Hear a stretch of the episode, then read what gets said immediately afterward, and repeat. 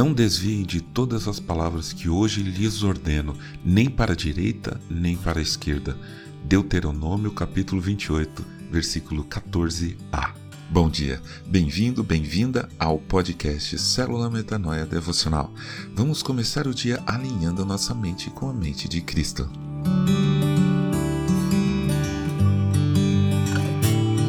Pegue quatro espigas de milho, quatro ovos, uma xícara de açúcar, três colheres de margarina, uma xícara de fubá, meia xícara de leite e uma colher de fermento em pó.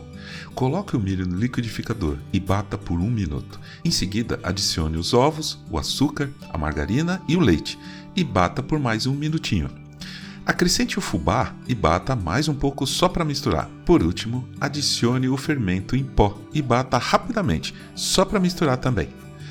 Despeje essa mistura numa forma untada e enfarinhada. Leve para assar em forno pré-aquecido 200 graus por cerca de 40 minutos. E pronto! O que você acha que terá depois de tudo isso? Um bolo de milho? Ou algo parecido com isso. Nós todos gostamos muito de ter receitas para fazer as coisas. Meus alunos sempre tentam achar receitinhas para resolver os problemas de matemática. Professor, então sempre que tiver isso a gente faz aquilo? receitas. Num vocabulário diferente, a gente pode chamar as receitas de algoritmos. É o que a gente usa para fazer programas de computador, ou, como alguns gostam de chamar hoje, aplicativos. Se você tem um algoritmo, um procedimento, uma receita para fazer algo, se sente seguro ou segura e acredita que vai conseguir fazer.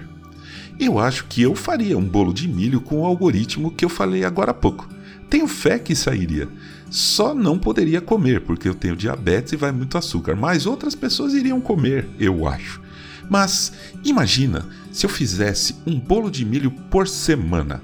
Quanto tempo eu iria usar a receita? Duas vezes, três no máximo. Depois eu iria fazendo de cabeça e aos poucos eu iria alterando as quantidades, os tempos e de repente até os ingredientes. Será que dá para fazer a mesma coisa com cenoura ao invés de milho? E beterraba? E farinha integral? É, manteiga ao invés de margarina? Adoçante ao invés de açúcar? E um pouco de baunilha? Será que fica bom? Então, ao mesmo tempo em que gostamos de receitas, também gostamos, e talvez até mais, de mudar as receitas, fazer do nosso jeito. Esses somos nós. Fazemos isso todo dia.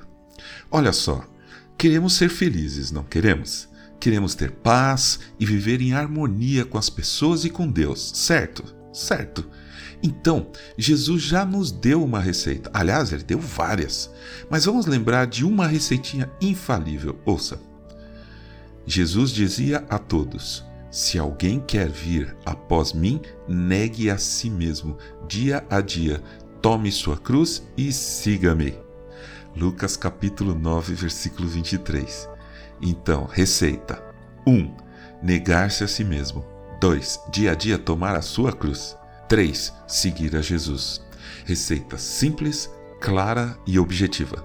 Sabemos disso, mas Vamos todos os dias mudando a receita, fazendo as coisas do jeito que a gente acha que é melhor para nós.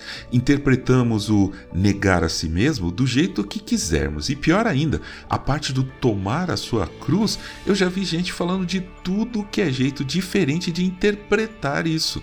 Para ser sincero, até o terceiro passo, seguir a Jesus, eu acho que a gente não faz muito bem. Como é que a gente vai ter certeza de que vai sair um bolo de milho se a gente colocar banana ou sal? Como a gente pode ter certeza de que seremos felizes e viveremos em paz e harmonia se não seguimos a receita como o Mestre nos passou? Hoje, faça um bolo de milho. Você já tem a receita. E durante o dia, siga a outra receita, a de Jesus ambas vão gerar um excelente resultado para você.